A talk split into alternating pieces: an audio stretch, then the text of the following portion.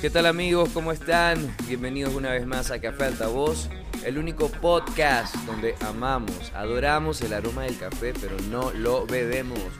Si estás escuchando este podcast por primera vez, pues bueno, te contamos que aquí hablamos temas relacionados a la resiliencia, a la superación personal y todos los puntos que surgen a partir de la búsqueda por nuestra mejor versión. Así que sean todos ustedes bienvenidos, bienvenidas y aquí empezamos.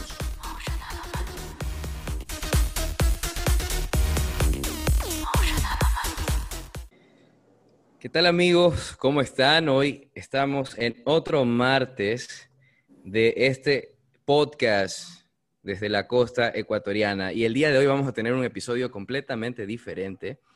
Hoy vamos a hablar con un amigo desde México. Él es diseñador gráfico, ya él es eh, un diseñador de la Ciudad de México, es mentor de Creana, tiene una cuenta en Instagram súper divertida que vamos a estar hablando eh, más adelante sobre el contenido y toda la forma de trabajo que, que él está desarrollando en este proyecto.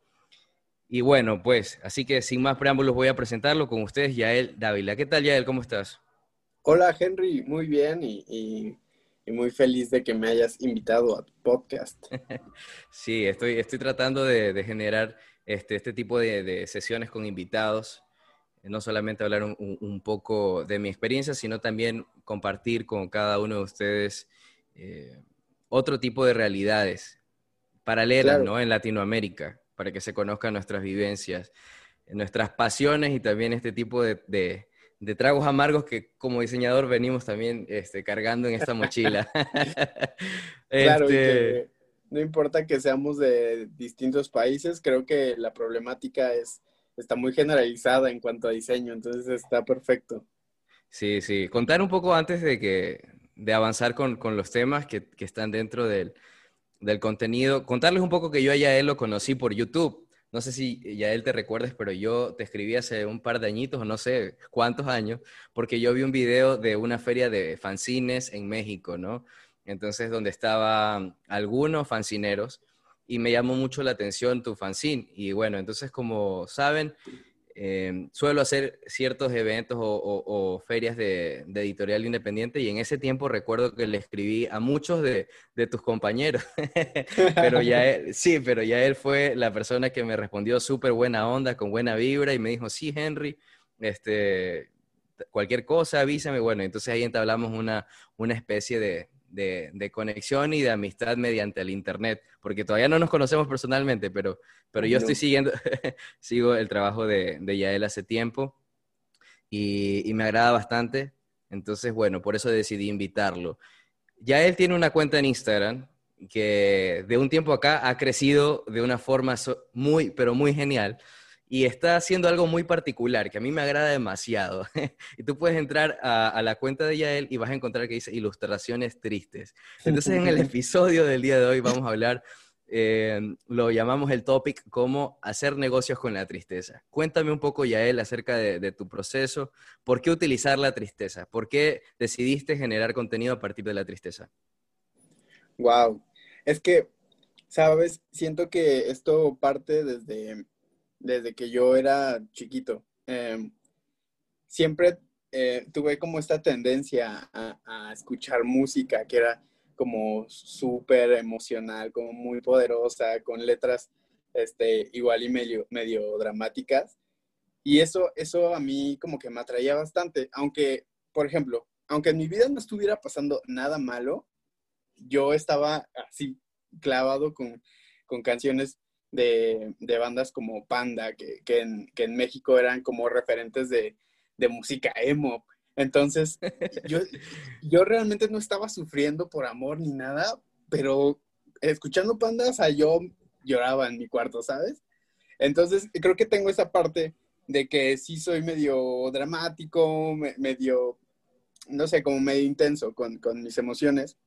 Y de pronto encontré que en el diseño me gustaba transmitir eso, que, que encontraba pues divertido eh, eh, tener esta narrativa que era como como muy dramática y, este, y con expresar este, muchos sentimientos así como, como tristones o negativos. Y, y no, no fue como que lo hiciera a propósito, pero creo que es lo único que me salía a hacer en el momento. Dibujos tristes, ¿sabes? no era como que yo estuviera triste o, me encantara, sino que creo que era lo único que, me salía en el momento. Y, bueno, ahorita ya es como una marca personal que me gusta respetar y, ahí voy dando de. Sí, sí, efectivamente. Bueno, en ese, no sé hace cuántos años habrá sido, pero yo también vengo un poco como de eso, de, de que en mi adolescencia escuchaba Panda, este, y bandas, bandas de neopunk como Nofex, Blink 182, claro, ¿no? Y viene un poco con esta estética también que veo un poco atrás de, tus ilustraciones con tu proyecto de fanzines, del odio a la, sirena. Te cuento que hace años también estaba en el colegio y Panda vino a tocar acá a Ecuador y nos fuimos con, sí, nos fuimos con, con, mis amigos del curso, nos pegamos, como dicen en México, peda, cuando tomas mucho. Una peda. Sí, una peda. Yo ya llegué al concierto y yo ya estaba súper, súper, súper feliz por cosas del colegio, ¿no? De decir, ah, la banda y esto. Claro. Pero sí, este, hay mucha gente que se siente eh, conectada con los mensajes que das en tus ilustraciones de, de Instagram y justamente con esta, esta sensación de tristeza, ¿no? Sí, encontré que mm, más, más allá de que es algo que yo disfruto hacer, eh, ahora que la cuenta ha crecido mucho, me llegan mensajes, eh, pues no todos los días, pero sí es constante que personas me dicen, oye, me gusta mucho tu cuenta porque me siento identificado con, lo que subiste. Y, y, en ese momento, pues yo digo, wow, o sea, como que conectas más allá con las personas y es, yo lo veo como una forma de acompañamiento, eh, de si estás triste y yo subí una ilustración y te identificaste y, te ayuda en algo, pues es, como parte de decirte, pues yo estoy aquí, puedes recurrir a esta cuenta eh, las veces que quieras para, para desahogarte o, lo que quieras. O sea, eso, eso descubrí que es una parte muy bonita de todo esto de, compartir cosas en, internet. Sí, sí, súper chévere. Y no, indiscutiblemente, también a veces cuando tengo esos días que no son tan, tan bonitos, veo tu feed o alguna frase y es como que la comparto en mi estado de WhatsApp porque obviamente uno, se, sí, uno se siente identificado. y muchas son letras, sí. no, es que indudablemente en este proceso de trabajar a veces tienes días buenos, días malos, entonces estamos como en esta ruleta rusa de, poder sentir este tipo de, emociones. Total. Y la verdad es que sí, ¿no? Mucha gente tiene esa necesidad como de decir, ah, este es el feed, este es el Instagram en el cual voy a encontrar la frase para mi día del día, o sea, para, para lo que me pasó en el día de hoy, ¿no? claro, claro. No, sí, sí, súper chévere ver cómo ha crecido tu comunidad, de verdad, es que, ¿cuántos seguidores tienes ahora? Ay, ahora mismo voy a checar. 60 mil, creo. No, no, no, no, no, no tanto, Menos. Ojalá. Espero llegar a al menos 50 mil al fin de año. Ahorita estoy en 42 mil. 42 mil igual es, es bastante. Igual es, es, una cantidad eh, considerable. Yo antes estaba muy feliz cuando tenía, no sé, 500 seguidores y mis amigos eran los únicos que compartían mis ilustraciones. O sea, eso a mí ya me hacía muy feliz, ¿sabes? Claro. Y, y ahorita el crecimiento pues fue como muy rápido y, bueno, entre comillas rápido, y, está padre, o sea, está, está cool. Qué bueno. ¿Y cómo es un poco el proceso? Ya dices que no, no necesariamente te tienes que sentir triste, pero, pero, pero, pero de ley, seguro algún día sí, o sea, algún día sí dices, no, hoy no fue, no fue el día y esta frase me llegó, esta canción, y pa, y lo pones. ¿Cómo es un poco el proceso? Cuéntame. Sí, e, e, esto es importante eh, como aclararlo, porque si, si yo estuviera triste todo el tiempo, o sea, sería como la persona más infeliz del mundo, ¿sabes? Porque todos los días trato de subir ilustraciones. Y, y no, o sea, no es como una onda tan personal. Pero mi, mi proceso antes era como muy espontáneo. Escuchaba una canción y decía, ah, está cool. Y, eh, me ponía a bocetar, ¿no? Ideas, este, como de qué, de qué manera yo podía eh, representar la letra de la canción de una manera como no tan literal y que aparte tuviera como mi estilo. Y, como que sigo esa línea. Pero ahorita ya como que me organizo un poquito mejor, ¿sabes? Como que apunto frases, todo el tiempo ah. estoy escuchando música, ya tengo planeación y, digo como estos días publico tal y así, ¿sabes? Como que me gusta eh, organizarme mucho mejor porque, o sea, no es lo único que hago, no, no solo subo eh, ilustración en internet, o sea, como que hago más cosas y ahorita ya tengo que ser un poquito más organizado en ese, en ese caso. Pero pues parte de eso, escuchar mucha música, mm, a veces hasta de diálogos de películas salen cosas. Eh, y es todo, tomar referencias de, muchos lados y, comienza. Es, es, es, como padre, simplemente se me ocurre algo y ya, voy al grano. Qué chévere, qué bueno, qué bueno. Oye, y bueno, cuéntanos un poco acerca de los procesos, o sea, de otros trabajos que tú tienes, que no solamente estás trabajando con, con lo Instagram. ¿Y qué más te hallas ahora? Ahorita es, eh, bueno, Instagram, que de ahí puede salir otro tipo de trabajos, porque aunque mi, mi cuenta de Instagram está enfocada en ilustración, de pronto me escriben marcas que, que quieren como rediseño del, logotipo y de alguna manera encuentran que mi estilo es algo que podría quedar para su marca. Y entonces digo, ah, eso está cool, ¿sabes? Como que eh, eh, se puede transformar ahí la onda. Y básicamente como cada proyecto tiene diferentes necesidades, pues también cambia mi proceso. O sea, para ilustración, pues yo soy como muy libre. O sea, hago lo que se me ocurre y como yo lo quiera y lo publico. Pero cuando estoy tratando con, un cliente, pues ya ahí lleva como un, rollo de investigación, de eh, tomar referencias que, ellos necesiten, de como estar como más en contacto con ellos y básicamente que ellos me guíen a mí para que el resultado sea algo que les encante. Entonces, creo que esa es mi manera de trabajar. O sea, si trabajo solo, soy súper libre pero si es para alguien más, yo, yo todo el tiempo estoy preguntando, oye, ¿esto te gusta? Eh, ¿Esto te gustaría? ¿Sabes? Como que necesito estar seguro de que a la otra persona le va a encantar para, claro. para poder trabajar a gusto. Exacto. Dime algo, ¿cuántos años tienes tú, Yael? Yo tengo 27 años. 27 años. Chévere. Este, ¿Y siempre te ha gustado este, el diseño? ¿Siempre supiste que ibas a estudiar diseño gráfico o algún momento dijiste, no, sabes que yo quiero ser arquitecto o abogado o algo así? Siempre me, atrajo el diseño porque justo era un niño que siempre compraba discos de sus bandas favoritas. Y yo veía los booklets y yo ahí me ponía a, verlos sin parar. O sea, yo, el diseño de los empaques, de los discos, eh, los libritos que traían, o sea, todo yo era fan de tenerlo y verlo muchas veces y ya estaba obsesionado con eso y de revistas. Me gustaba mucho, pero yo no tenía la idea de que eso era diseño gráfico. O sea, yo ni enterado. En algún momento, eh, pues en la adolescencia, ya sabes, yo eh, quise estudiar música, eh, tuve una banda de punk rock. Por dos. sí, también, también vengo de, de, eso, de la banda de punk. claro.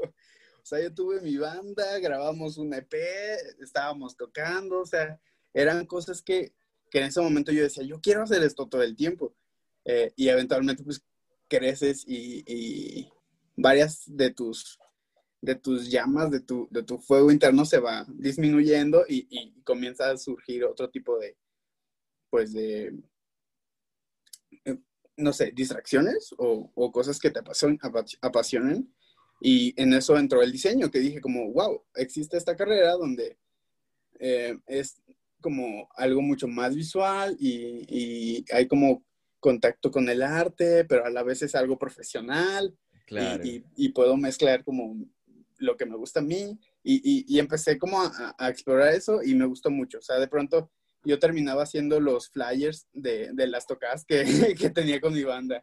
Y, todo eso que, que, empieza a surgir, ¿no? Cuando, cuando estudias diseño y aprendes a, a manejar softwares y todo ese rollo. Entonces, realmente nunca, como que nunca pensé que iba a ser diseñador, pero fue sobre la marcha que lo decidí. Exacto. Sí, te lo, te lo, pregunto porque somos un poco contemporáneos en, la edad. Yo soy del 89 y también vengo mucho de eso. Eh, cuando yo estaba adolescente no existía tanto la onda del Internet como ahora, que tienen ya los que son más jóvenes. Entonces yo recortaba las revistas y los cancioneros de, las bandas que venían, ¿no? Eh, en ese tiempo y yo siempre me gustaba como que tenía una pared específica en mi cuarto y les iba pegando los pósters y hacía como que el collage. Y claro, y con el tiempo de cuando tuve la banda, comencé a, también hacer los afiches para el concierto de la banda. Entonces tú vas como en esta onda experimentando el proceso del papel y, y, la ilustración y la imagen y después te das cuenta que, ok, esto es diseño gráfico. De, su forma, de su forma mucho más natural, más primaria, ¿no? De la comunicación con, con, con no sé, como con lo que tengas a tu alcance papel, tijera, eh, color, pintura, colas, recortes, fotocopias. Entonces, en ese sentido, yo también vengo como que del punk o la música me sirvió muchísimo como para encaminar y decir, ¿sabes qué? Esto es diseño, porque cuando, a ver, yo voy saliendo del colegio, no era tan común la carrera acá en Ecuador. Entonces, como que todos tus padres o, la onda de, nuestros padres era como, ah, tienes que ser ingeniero y tienes que ser doctor, claro, claro. tienes que ser abogado, claro. Entonces ya con esa ola de que empieza a llegar el Internet un poco a mi país, es como, no, ¿sabes qué? Esto también tiene algo de, arte, como tú dices, ¿no? Y, de imagen y, se, ve, se ve interesante. O veía, por ejemplo, videos en internet cuando ya llegaba al YouTube, súper lento, pero dejaba cargando el video, y como publicidad de los, diseñadores, eh, y tú los veías todos frikis, ¿no? Tipo skateboarding, con su tabla, era como un poco el cliché de decir, ah, mira el diseñador. Eso creo que ha cambiado un poco. Sí, porque hay, hay, de todo estilo.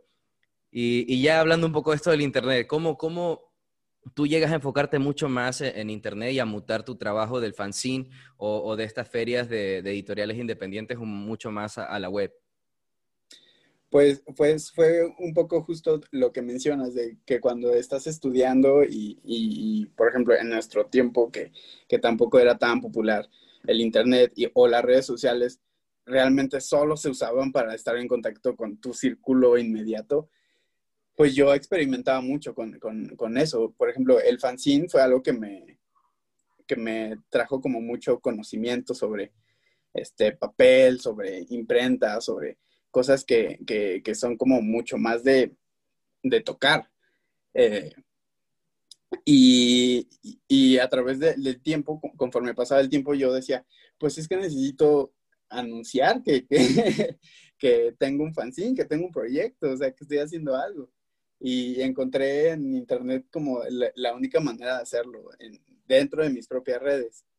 Y, y, así fue como, como decidí que ese sería como mi canal de, difusión. Porque digo, tengo amigos que hacen fotografía y subían su trabajo, amigos que escriben y subían sus, blogs en ese entonces. Entonces, y yo decía, pues yo no sé hacer otra cosa más que estos dibujos raros, así que voy a hacer eso. Y, de, eso iba, ¿sabes? Como que veo eh, todo lo que publicaba hace cuatro o cinco años y eran en parte fotos de lo que desayunaba y también una ilustración que de repente hacía cuando estaba aburrido en mi clase.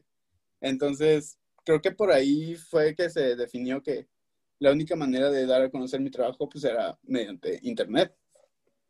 Sí, y no tuviste al inicio un poco como esta lucha personal, decir, no, no quiero compartir tanto, o no existió, como decir, eh, no sé, que te vean como que compartes mucho o hagas spam, o, o de repente es como, ah, que quiere hacer se notar demasiado o algo así? No, no existió.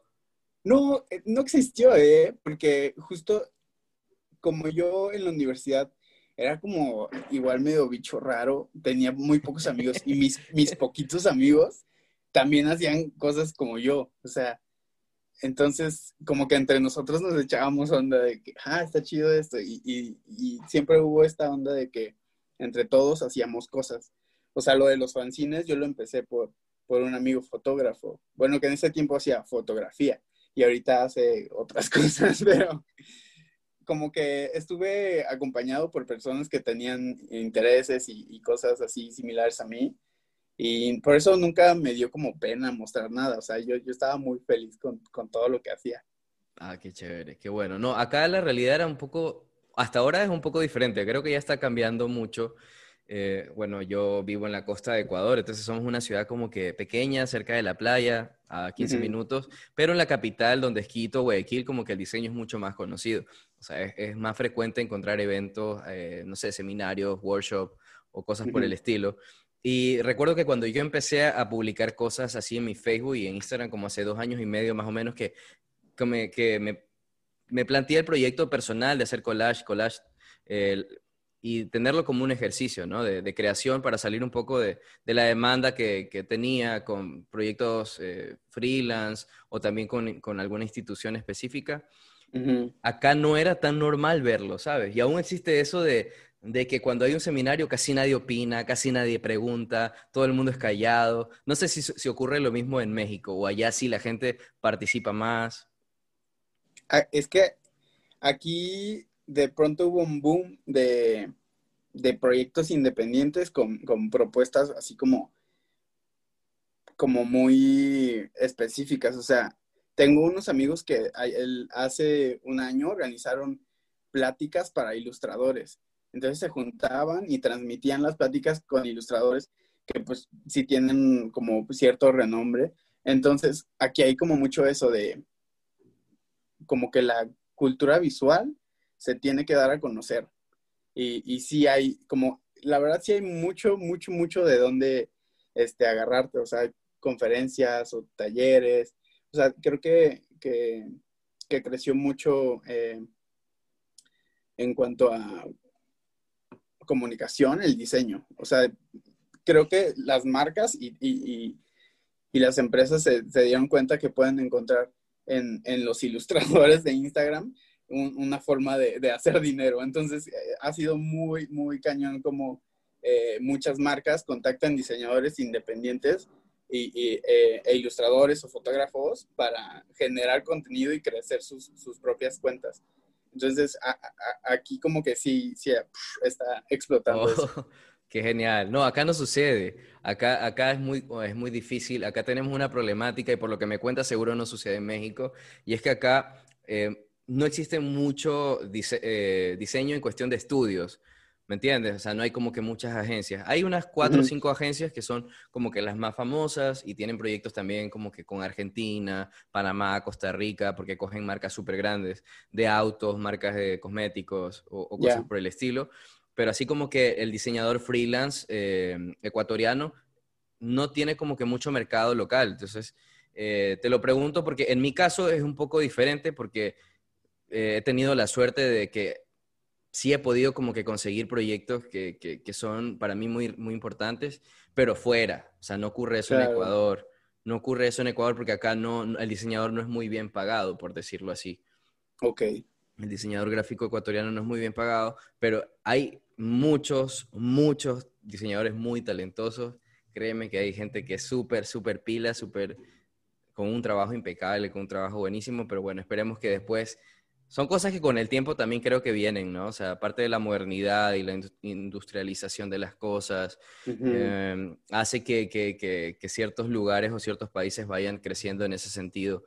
Entonces, yo creo que pueda pasar en un futuro, pero ahora no es el caso. Em, ya que conocimos un poco, Yael, acerca de tu proceso, de tu trabajo, también de cómo te manejas en el Internet, ahora sí yo quisiera ya entrar a, a fondo en la parte que te comenté al inicio, un poco más de de, tu proceso personal, ¿no? Porque este, podcast, este, este podcast habla mucho más de eso, ¿no? De cómo ser humano, cómo miramos eh, las cosas, cómo las afrontamos, cómo, no sé, nuestro estilo de vida, nuestra forma de mirar la vida nos puede ayudar a, que nuestro trabajo crezca indiscutiblemente, trayendo clientes y que nuestros proyectos mejoren en calidad y, y, que visualmente también sea algo que tú digas, wow, ¿sabes qué? Este, este man la está haciendo súper, súper, súper bien. ¿Cómo lidias tú con la tristeza, muy aparte de tu proceso de trabajo? Fíjate que, contrario a lo que pareciera, eh, yo, a mí no me gusta hablar de mis problemas. Eh, soy una persona que tiene muy bien encapsulado lo que le hace daño, ¿sabes? Eh, y, ha sido, pues, eh, pues parte de mí toda, toda mi vida, o sea, cosas que, que, me han lastimado o vivencias o pérdidas, yo tiendo a, encapsularlo y, y, yo, o sea, yo solo vivo el proceso y yo sé como el tiempo que debo estar triste y, le dedico. Si estoy triste, pues ya me, me, pongo triste un buen rato, ¿sabes?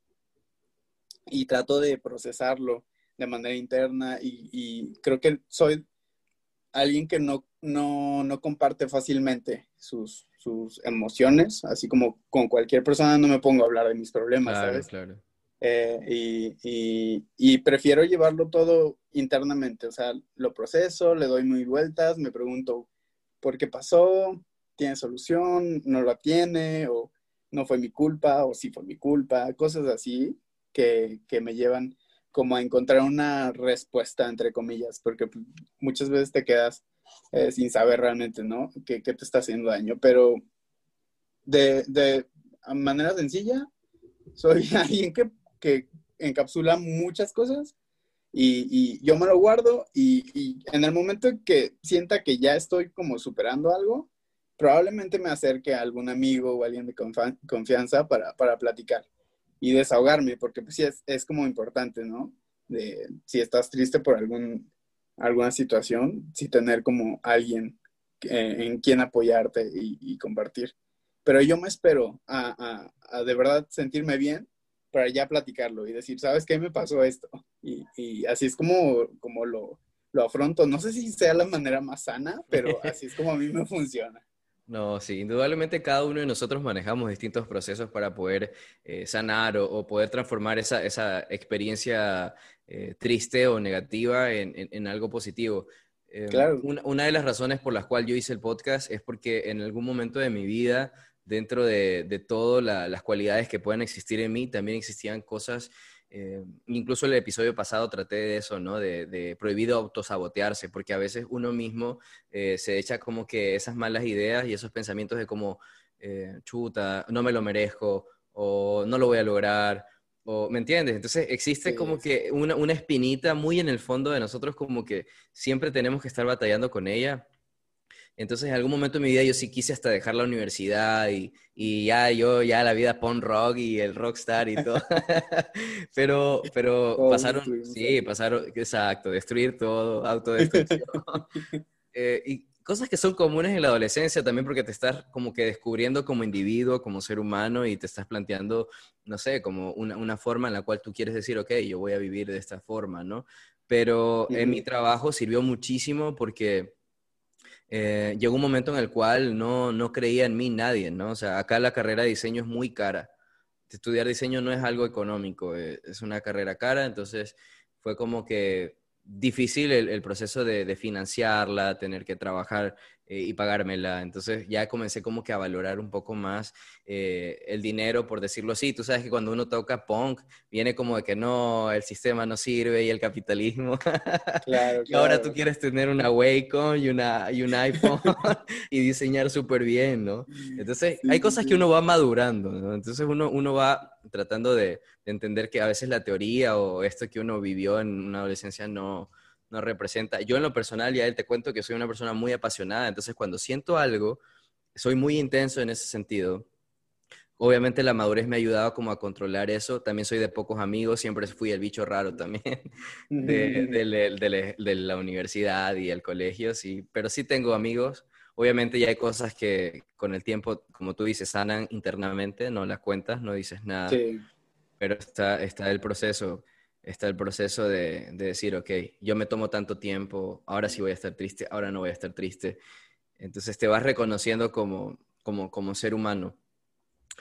Isa, es que me, parece eh, como algo muy admirable ahorita que mencionas todo esto, lo, complicado que pudo haber sido estudiar diseño en tu país y como que las complicaciones con las que te has encontrado pero, o sea, yo digo, aquí yo tú quiero echar unas flores porque yo he visto proyectos tuyos destacados en Behance.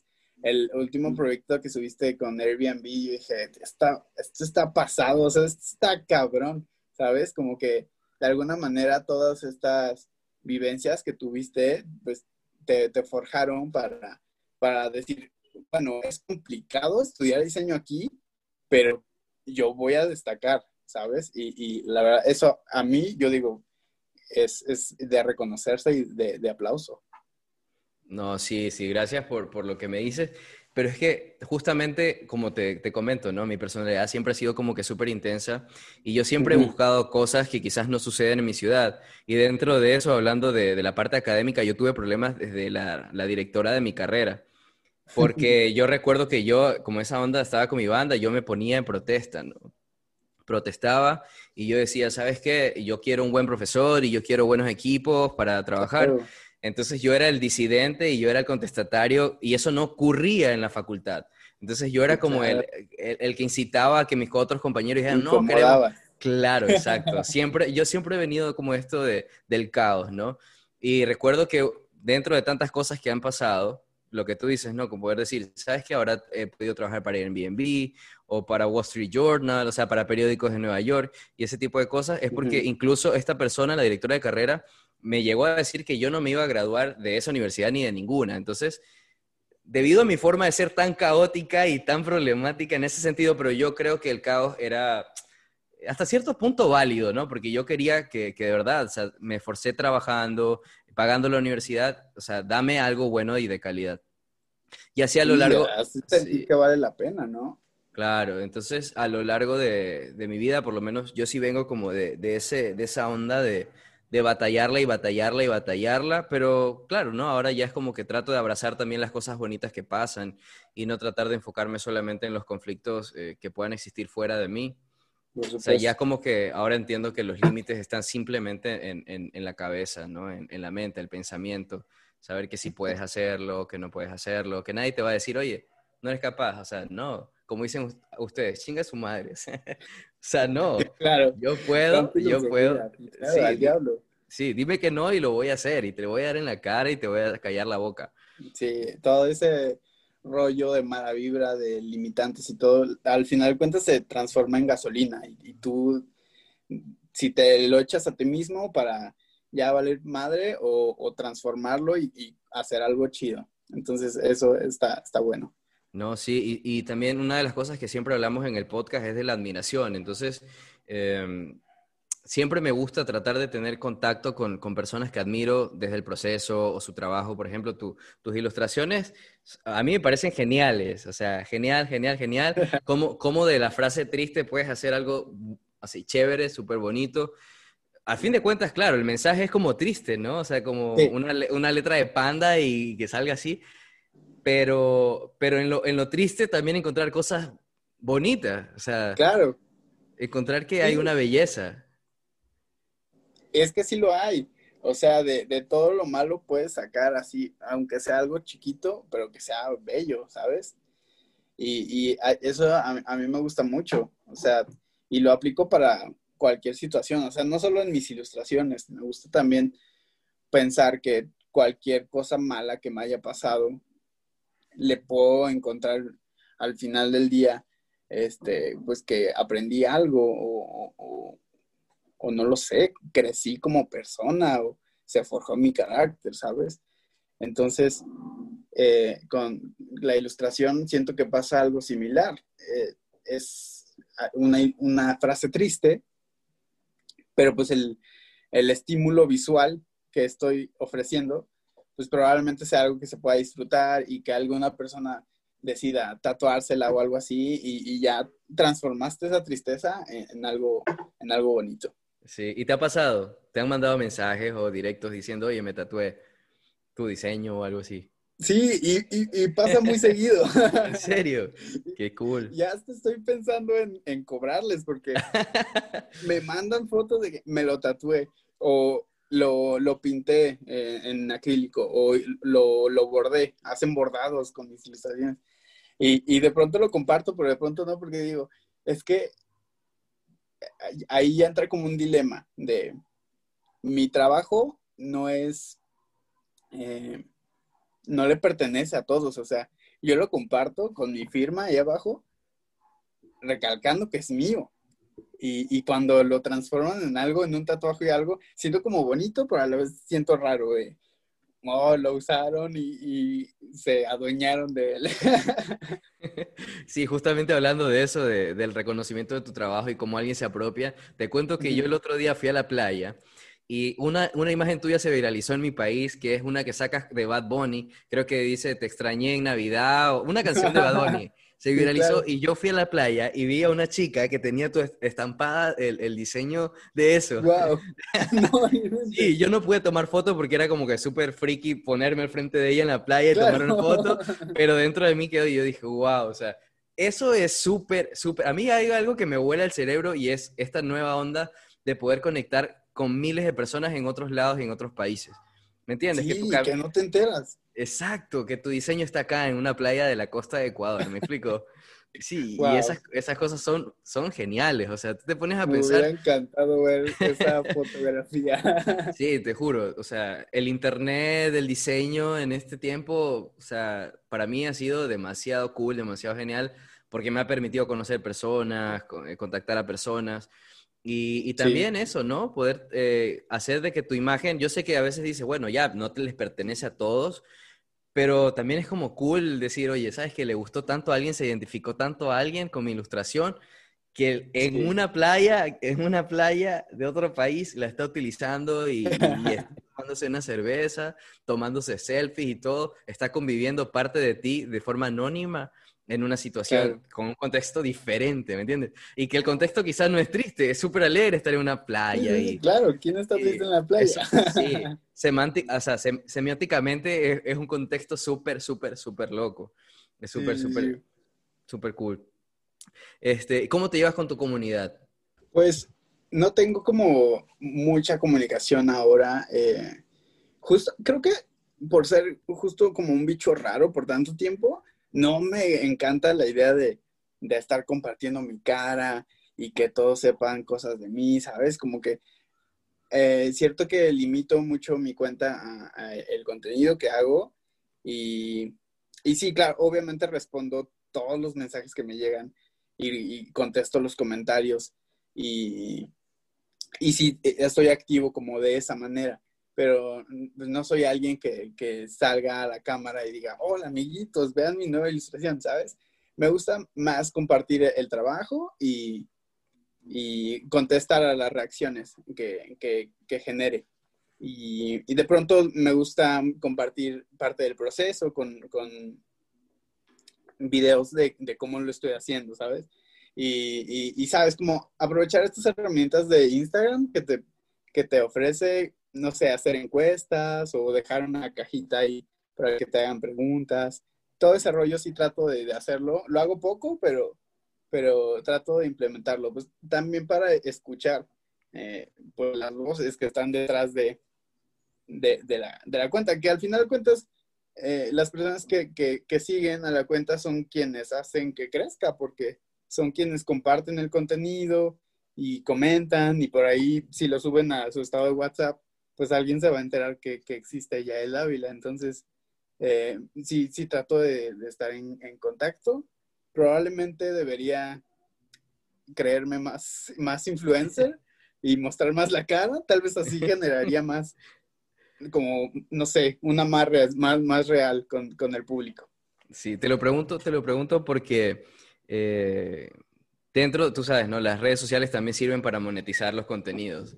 Entonces, eh, eso, mi intención es como un poco entender cuál es tu visión con las redes, eh, porque en el, caso, por ejemplo, yo sí, yo sí trato de monetizar eh, mi contenido, yo no tengo una comunidad grande, o sea, no tengo ni 5.000 seguidores, tengo solo 3.000, pero si hay algo que, que, que, yo, no sé, como que considero que, que no es tanto a veces la, la, cantidad, sino como que las personas que te están siguiendo respondan de una manera en la cual tú esperas. Porque, por ejemplo, hay gente que hace contenido en Facebook y, tiene la pauta de los comerciales como, como la monetización por el alcance de reproducciones de videos o cosas así. Y a veces no necesariamente estamos hablando de un contenido que sea bonito o, que te ayude en algo. ¿Me entiendes? A veces son simplemente sketches de, por ejemplo, esta, esta marca mexicana que, que acá también es como que todo el mundo la conoce, que el loguito es la B por no decir el nombre. Ah, ya. Que te entrevistan y te revisan el celular. Ay, amigo, dame y yo te lo reviso. A ver, ¿con quién estás? ¿Me entiendes? O sea, a mí me parece una tontería eso, pero eso es lo que vende para la mayoría de las masas, ¿no? Claro. Ellos monetizan full dinero. ¿Tú no tienes esa proyección de monetizar con ilustración o tu contenido o algo así? Sí, eh, justo este año fue cuando me lo planteé, cuando vi el crecimiento de la cuenta y, un amigo fue el que me dijo, oye, deberías ya monetizar tu cuenta. Y pues como que hice el proceso, pero monetizar a veces no es tan sencillo como, como podría parecer. Eh, por ejemplo, la monetización funciona en Facebook eh, solamente con videos, para que ellos pongan ahí un comercial o algo así. Eh, y, de esta manera, pues las, gente, las personas que le den clic al comercial o se queden viendo, viendo cierto tiempo de tu video, pues ya te genera eh, pues dinero real. Y eh, para Instagram la manera de monetizar, creo que por ahora solamente sería por medio de que una marca te contacte y hagas una colaboración o, cosas por el estilo. Y, y de ese tipo, he hecho muy pocas, pero, pero sí he tenido contacto con, con, marcas, recién con una aplicación que es como de, delivery, que se llama Corner Shop. Ellos me pidieron que hiciera una ilustración para, para promocionar su aplicación. Y dije, mm, está, está divertido y eh, encaja con lo que hago, entonces lo, lo, hacemos. Y creo que de esa manera es con la que voy comenzando a monetizar mi, mi contenido. No, sí, te lo preguntaba porque de eso, ¿no? Eso también. Eh, y en tu caso, por ejemplo, tienes, no sé, más seguidores, más de 20 mil, ¿verdad? 30 mil. 40. 40 mil, o sea, son bastantísimo. Eh, tienes una comunidad, no sé, hay miles de formas de, monetizar eh, en Internet y justamente la que tú mencionas es la que yo me identifico bastante porque yo no tengo, o sea, muchos seguidores, ni, ni nada de patrocinio, ni nada por el estilo pero las personas, que, eh, las personas que, que, sí me, que me siguen, haz de cuenta de que son, yo me he dado cuenta de que el algoritmo llega como que a directores de arte o de publicidad y por esa, por esa cuestión, em, como que mi feed hasta cierto punto, las marcas sienten que que mi contenido puede contribuir a cierto artículo, por ejemplo, de un periódico o de repente a, a, una, a, una, campaña de publicidad como lo que pasó con Airbnb, que fue uno de los proyectos para mí más grandes en cuestión de, de lo que abarcó, la cantidad del tiempo que me dieron y también la cantidad de productos que, que, me tocó diseñar. Y, y ese tipo de, de, gente o ese tipo de, personas que están viendo el Internet o que consumen el Instagram, para mí me parece genial.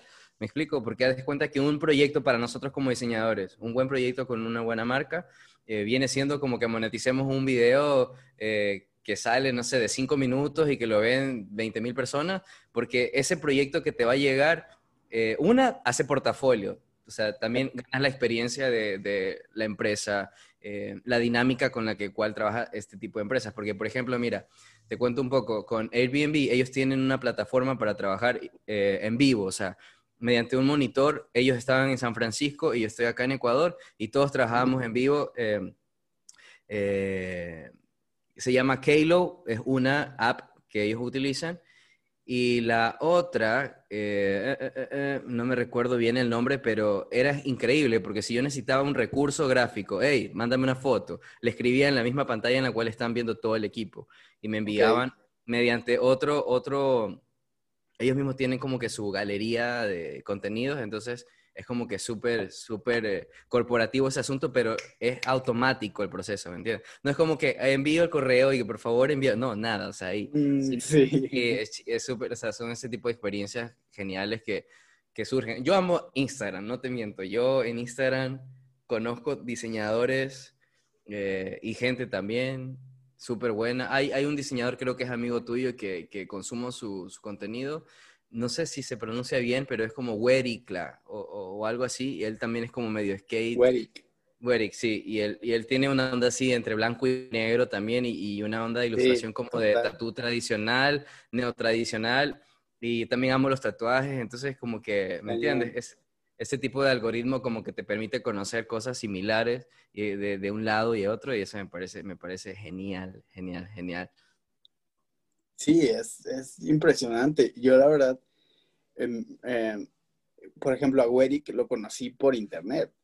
O sea, Werik es de otra ciudad donde yo, yo no vivo, o sea, vivimos a seis horas de distancia, pero lo conocí por justo eso, por internet, por gustos en común. Algo llegó a que yo conociera eh, a su banda, porque él tenía una banda, tiene una banda, y, y yo escuchaba como eh, en ese tiempo, pues puro hardcore y punk rock y todo este rollo. Y conocí a Weddick y después yo fui a Guadalajara, que es donde él vive, y yo llevé mi fanzine y él le gustó mi fanzine, intercambiamos, o sea, y, y está, está padre esta parte de, que gracias a internet pues conoces a más creativos y de pronto ya surgen amistades y, y, puedes armar cosas juntos, o sea, eso es algo que me gusta mucho. Qué, qué, bien, qué bien, bacán. Este, sí, yo justamente hay, no sé, el internet, yo, yo trato siempre como de sacarle provecho en, en, lo que pueda, porque hay dinero igual en internet, así como hay cosas buenas, también hay malas, pero, pero hay dinero y, y, y, ya al final de cuentas uno va creciendo y sabe que tiene que pagar renta y tiene que pagar esto y pagar el, el carro y no sé qué. Y es como, ok, si yo tengo esta posibilidad de con mi trabajo poder generar ingresos, pues bacán, súper chévere, súper chévere. Eh, hay, un, hay, un, hay un mexicano, no sé si lo, lo, lo, consumas o algo, pero se llama eh, Roberto Martínez, él tiene un podcast. Eh, él es mm, de Monterrey, sí. él es de Monterrey, creo que es de Monterrey. No, y tiene, tiene un contenido sí. así bien irreverente en el sentido de que, no sé, me parece súper, súper, súper sincero su contenido, lo que dice, es muy contestatario en ciertas cosas. Eh, uh -huh. También tiene una visión de la vida así como que, ponte, él solo se viste de negro, eh, como que no quiere estar como que consumiendo mucho tipo de ropa y de marcas y cosas así. Sí. Pero sus invitados hablan acerca de procesos de, de creación, ¿no? De, de, los procesos creativos que puedan surgir de la música, de comida, de lo que sea. Me parece súper genial. Y el Internet, si hay algo que ha facilitado, es justamente estas conexiones, lo que tú y yo estemos hablando. Eh, yo tengo también otro podcast con un pana y eh, hace varios meses hablamos con Alex Trochut, de España. No sé si, si le saques a Alex Trochut, tip, hace tipografía. No me... Ya, es, e, es, un loco, okay. es, es, increíble su trabajo también. Y, y nada, pues eh, el internet, el diseño y todo este tipo de cosas, creo que en esta época en la cual estamos viviendo, nos acerca mucho más a las personas, a las personas, a, a nosotros como, como distantes, ¿no? Porque tú estás allá en, en DF, ¿verdad? Eh, sí, vivo cerca de Ciudad de México, realmente no soy de Ciudad de México, pero, pero sí es, es interesante esta parte, o sea, que, por ejemplo, la manera en que nos aproximamos tú y yo, de que encontraste un video de una feria de fanzines y de pronto decidiste escribirle a un extraño en otro país, o sea, esa es, es la magia. Y está padre poder eh, eh, entender también cómo funciona la ilustración en otro país, cómo funciona el diseño en otro país y, y, y, también aprender de eso, ¿no? Sí, sí. Admirar el trabajo. Yo siempre he estado con el proyecto, cuando conocí, lo primero que tenías era Odio las Sirenas. Sí. Todos tus fanzine y las camisetas y los stickers, era una estética que a mí hasta el día de hoy me sigue gustando. O sea, toda esa onda del tatuaje tradicional y, y, y las letras punks y todo garabateado y todo como desgastado. Sí, me, me claro. parece, yo, sí, yo encuentro, yo encuentro en ese caos algo, algo sublime. Siempre lo he dicho, este, la belleza del caos. Pero sí, pues ya, ya, estamos llegando a la parte final del podcast. Yo te agradezco muchísimo por, por no sé, darme un poco de tu tiempo, eh, de tu día. Es un viernes, ahora por lo general el viernes uno quiere salir a tomarse sus chelas. No se puede. Sus... sí, sí, sí. No sé, pero bueno, te agradezco, ¿verdad?, por el tiempo. Ha sido muy interesante conversar contigo, conocerte un poco más allá de tus ilustraciones. Felicitarte porque de verdad yo que te, te conozco por internet ya hace varios años, qué, qué chingón, qué bacán, como dicen ustedes, este, ver tu crecimiento en comunidad, en seguidores y también la manera en la cual estás ilustrando y las texturas que le metes al fondo de las ilustraciones. O sea, cada vez se ve ¿me entiendes? Más detalle en eso y aunque tú digas que se te sale y todo, sí, sí, es súper genial. Así que de mi parte agradecerte, brother. No, gracias a ti, o sea, y aparte es, eh, es padre como tener más comunicación de este tipo y, y, qué mejor que, que pueda ser una conversación que más personas escuchen, ¿no? Porque digo, justo conocemos ya de años y, y hasta apenas hemos tenido como eh, e, este chance de, sentarnos un rato y conocernos más y, platicar más allá de, lo que vemos en, redes. Claro, sí, más allá del trabajo, ¿no? Indiscutiblemente. Incluso alguna vez te dije que pensaba ir a México y está en mis planes ir a México. Eh, entonces, sí, algún momento yo... sí, sí, sí, sí, si algún momento que va, se va a dar, de seguro se va a dar, em, voy a ir por México y espero pues poder tomarnos unas chelas, intercambiar fanzines. Eh, Perfecto. Y, y ahí conocernos, ahí al, al crew, no sé, a la gente por allá, a ver qué onda en México. Claro que sí, aquí serás bienvenido.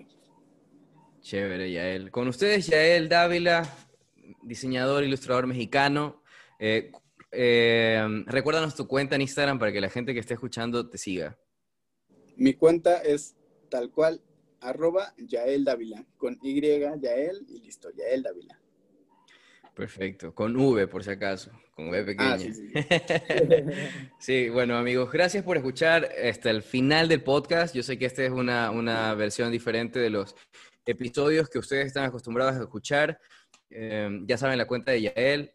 Mi intención con este episodio era un poco mostrar las realidades de, mi mundo de la ilustración o del diseño gráfico, la comunicación visual desde otra perspectiva, desde otro país, eh, desde otro individuo, por un poco ampliar este espectro de, de, los procesos de creación y también cómo nuestra forma o nuestro estado de ánimo puede ayudarnos a, a, seguir creciendo con nuestro trabajo, con nuestra obra y con nuestra forma de comunicarnos ante todos ustedes. Repetirles mi cuenta de Instagram por si quieren seguirme. Saben, estoy como arroba henry slash bajo digital word, arroba henry slash bajo digital word. Ahí me pueden mandar cualquier eh, mensaje. Gracias de nuevo a, a las amigas de Argentina que constantemente me escriben este, a Isabel en Nueva York, en Estados Unidos, no es Nueva York, pero está en Estados Unidos, se me escapa la ciudad. Gracias por escribirme, por el apoyo. Y nada, pues a todos que tengan una buena semana, que disfruten su martes, cuídense, pásenla bien, disfruten y nos vemos la próxima.